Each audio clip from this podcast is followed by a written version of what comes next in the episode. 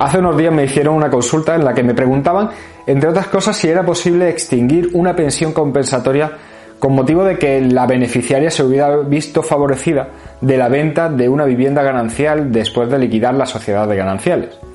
Aunque ya le respondí, creo que es una cuestión bastante interesante, sobre todo porque es bastante común que se establezca una pensión de este tipo tras una separación o un divorcio y que con el tiempo se proceda a liquidar la sociedad de gananciales.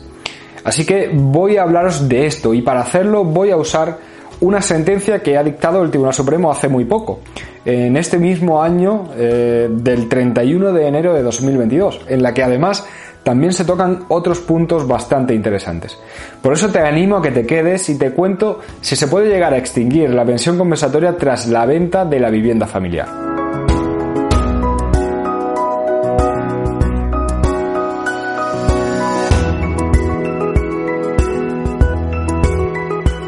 Antes de empezar me presento, soy Javier Fuentes, abogado y el fundador del despacho que le pone el nombre a este canal, Firma Abogados. Como ya te he adelantado, hoy vuelvo a referirme a la pensión compensatoria, en este caso para ver si es posible extinguirla por el hecho de, haber, de haberse procedido a vender la que había sido en este caso la vivienda familiar, después de haberse liquidado la sociedad de gananciales. Pero para entender esto de lo que voy a hablaros, tengo que empezar por eh, recordar que la pensión compensatoria se puede establecer como una pensión temporal, como una pensión indefinida o incluso como un pago único, pero siempre y cuando se haya producido un desequilibrio económico entre cada uno de los cónyuges y ese desequilibrio esté causado por el propio divorcio o la propia separación. Sobre esto ya os he hablado en alguna ocasión, pero lo que hay que tener muy presente y muy en cuenta es que ese desequilibrio no se produce por el simple hecho de que una persona pues después del matrimonio tenga mayores ingresos que el otro, tenga más dinero o bienes que el otro, sino que lo relevante es precisamente que el matrimonio haya causado ese desequilibrio. Por ejemplo, porque uno de los cónyuges hubiera abandonado su trabajo para dedicarse al cuidado de los hijos, o porque haya renunciado a algún puesto especialmente remunerado porque fuera incompatible con el puesto del otro, del otro cónyuge. Dicho esto, también quiero decir que esta pensión, aunque se hubiera establecido de forma indefinida, puede modificarse o incluso extinguirse. Se modificaría cuando hay una variación en la fortuna de cada uno de los cónyuges y se extinguiría cuando ya hubiera desaparecido el desequilibrio que causó el matrimonio además de extinguirse cuando quien recibe la pensión ha contraído nuevo matrimonio o ha pasado a convivir con una nueva pareja. En definitiva, estas causas están establecidas en el Código Civil, concretamente en los artículos 100 y 101. Bueno, pues teniendo claro cuándo se puede establecer y sobre todo cuándo se puede extinguir esta pensión, es cuando voy a entrar a comentaros una muy reciente sentencia del Tribunal Supremo, prácticamente recién salida del horno, de enero de este mismo año, en la que se trata esta posibilidad de extinguir la pensión compensatoria. En el caso que se ve en estas sentencias, se parte de que cuando se produjo el divorcio en el año 91 se fijó una pensión de 600 euros mensuales, aunque en este caso expresamente se pactó que esta cantidad no se vería reducida por más que en este caso la esposa obtuviera ingresos de su trabajo. Más adelante, en el año 2008, eh, se modificó esta pensión, ampliándola hasta los 1.300 euros mensuales, aunque se añadió que cuando se vendiera una finca que había pertenecido a la sociedad de gananciales se reduciría esa pensión a 700 euros. Bueno, pues después de esta modificación, el,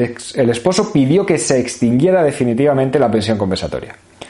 Los motivos para pedir que se extinguiera esta pensión eran que se había procedido a la venta de esa finca, que el matrimonio apenas duró nueve años frente a los 29 que ya llevaba percibiendo la pensión compensatoria, que se habían reducido los ingresos del esposo y que ella no había tenido eh, en todo este tiempo ningún interés en acceder al mercado laboral. Ah, y que además había cobrado una herencia, que si no me equivoco era de cerca de 140.000 euros. Bien, pues esto es lo que ha llegado al Tribunal Supremo. Son varias las cosas que se ven en este asunto. Por un lado, En este caso en concreto se nos dice que no es motivo para extinguir la pensión compensatoria el que se haya procedido a la venta de esa finca. Pero no porque en términos generales cuando se liquida la sociedad de gananciales y se obtiene dinero de una venta de este tipo, este no sea un motivo para justificar la extinción de la pensión compensatoria, sino que en este caso en concreto no se extingue porque ya se pactó lo que tenía que pasar cuando se vendiera la finca. Es decir, aquí eh, se llegó al pacto de que cuando se vendiera la finca se reduciría la pensión compensatoria. Pero si no hubiera estado ese pacto, sí hubiera sido motivo suficiente para extinguir la pensión compensatoria. Es más, el Tribunal Supremo nos recuerda distintas sentencias en las que habla de esta cuestión. Concretamente, eh, nos dice que la liquidación de las sociedades gananciales puede hacer desaparecer ese desequilibrio porque tras la liquidación se atribuye la propiedad en exclusiva a cada uno de los cónyuges. De forma que pueden disponer de, de ellos bien vendiéndolos o bien explotándolos, de modo que se aseguren una estabilidad económica que se aproxime de forma, vamos, bastante a la que existiera antes de la separación o del divorcio. Sobre si el tiempo que ha transcurrido cobrando la pensión compensatoria en comparación con el periodo de tiempo que duró el matrimonio puede ser causa o no, en esta sentencia se nos dice que no, salvo que se hubiera pactado un plazo o se hubiera establecido en la sentencia pues que la pensión compensatoria iba a ser temporal. Finalmente, en este caso en concreto no se extinguió la pensión compensatoria por haber obtenido liquidez tras la venta de la finca común, pues en este caso, como he dicho, ya habían, habían previsto lo que ocurriría en ese caso, que, que no era la extinción de la pensión compensatoria, sino la reducción de su importe. En este caso sí se llegó a extinguir esta pensión, pero por otro motivo, por haber recibido una herencia de su madre, lo que unido a la reducción de los ingresos que tenía el obligado a pagar esta pensión suponía que había desaparecido ese desequilibrio que provocó en su día que se estableciera la pensión.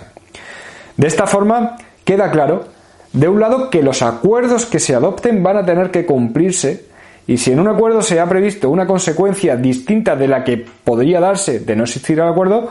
como por ejemplo extinguir la pensión, habrá que estar a lo que se dijera en ese acuerdo. De otro, eh, también queda claro que, aunque en este caso no ha ocurrido por los motivos que he dicho, si se produce la liquidación de un inmueble, puede conllevar la extinción de una pensión compensatoria porque con esa liquidez se puede ver eliminado el desequilibrio que se pretendía eliminar con la pensión. Bueno, espero que te haya servido esta grabación y sobre todo haber sabido explicar todo esto.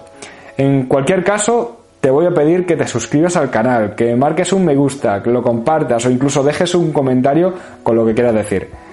Eh, y para finalizar, te voy a indicar, en primer lugar, que bueno, si te enfrentas a un procedimiento de divorcio de separación o pretendes modificar las medidas que tienes establecidas o te encuentras en el lado contrario, te están pidiendo el divorcio, separación, modificación y quieres contar conmigo, pues puedes entrar en el enlace que te dejo en la descripción y simplemente concertar una primera cita gratuita conmigo por videoconferencia. Y en segundo lugar, pues simplemente dejarte la, decirte la forma en la que puedes contactar directamente conmigo, bien eh, mediante el correo electrónico info o bien eh, mediante el formulario de contacto que puedes encontrar en la web del despacho iurisfirma.es. Un abrazo muy fuerte y hasta luego.